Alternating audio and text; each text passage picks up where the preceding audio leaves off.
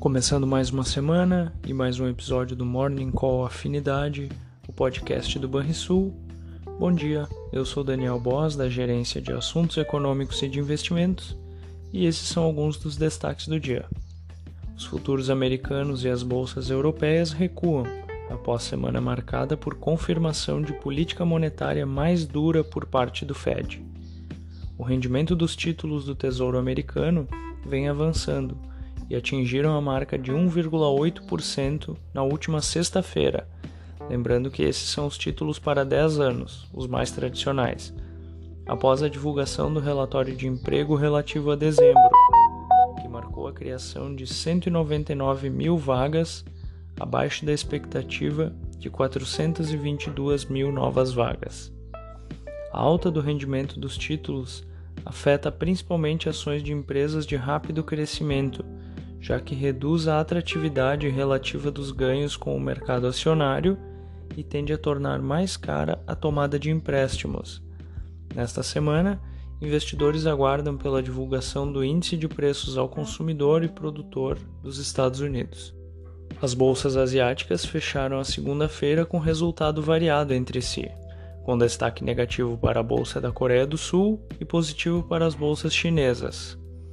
Investidores ao redor do mundo continuam atentos para o avanço da Omicron, que vem se mostrando especialmente contagiosa, contribuindo para seguidos recordes de novos casos diários. Diplomatas russos e americanos irão conversar hoje em Genebra, com o objetivo de reduzir as tensões em torno da Ucrânia.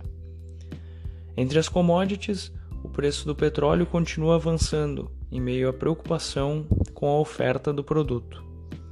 Por aqui, em meio à adesão em massa dos servidores públicos federais ao movimento de operação padrão e entrega de cargos, o presidente da República pediu sensibilidade ao funcionalismo e admitiu que pode não haver reajuste para nenhuma das classes.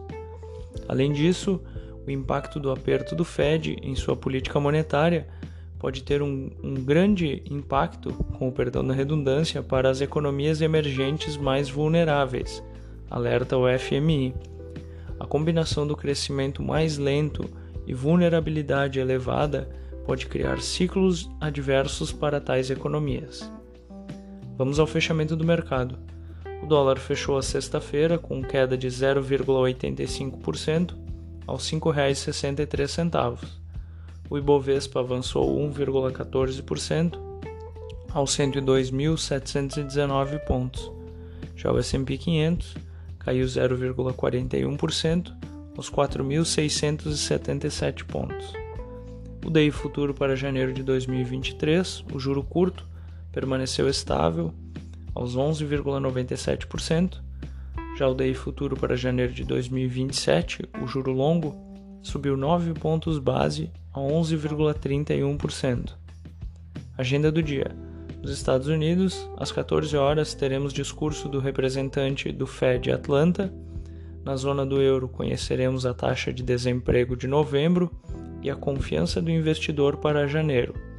No Brasil, será divulgado o IPCS da primeira quadricemana, a primeira prévia do IGPM, dados da balança comercial semanal e o relatório Boletim Focus com as expectativas do mercado financeiro. Tenham todos um bom início de semana. Até mais.